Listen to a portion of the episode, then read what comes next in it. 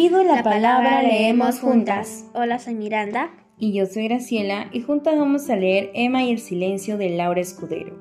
Exactamente el poema Emma con alas. Una mariposa no es lo que parece.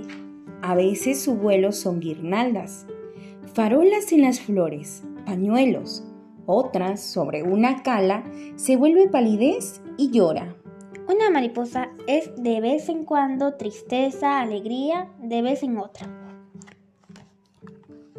Emma, copo de nieve, flota, desaparece. Emma, flor de cerezo, se abre, florece. Gracias. Gracias.